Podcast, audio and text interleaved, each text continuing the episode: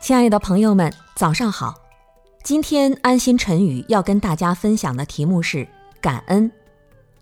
感恩是人与动物最大的区别。在生活与工作中，很多人除了有人的自觉性和正义感外，他们大部分生命都生活在动物性的本能状态，需要衣食住行、饮食男女等，每天都是为这些去努力。有时候仅仅只是为了改善一下生活，所以他们大部分时间表现的跟畜生道的众生没有什么差别。事实上，人如果失去了正义感，失去了集体的爱心，剩下的就都是动物的本能，就跟畜生差不多了。其实也有一些动物具足了不起的爱心，例如乌鸦有反哺之意，羊有跪乳之恩。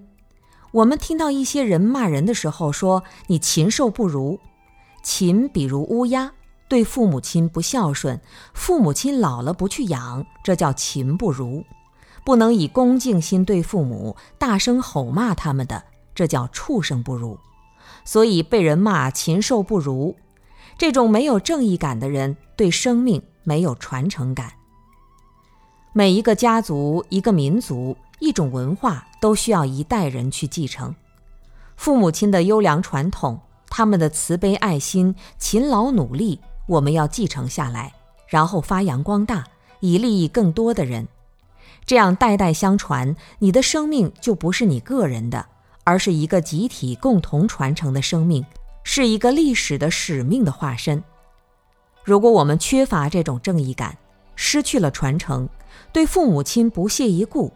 我们的生命就没有了根，就会四处漂泊。我们有了父母，才有了自身；有了老师，才学习到了知识；有了国家，才有了安定的社会生活。在日常生活中，我们也是跟众生联系在一起的。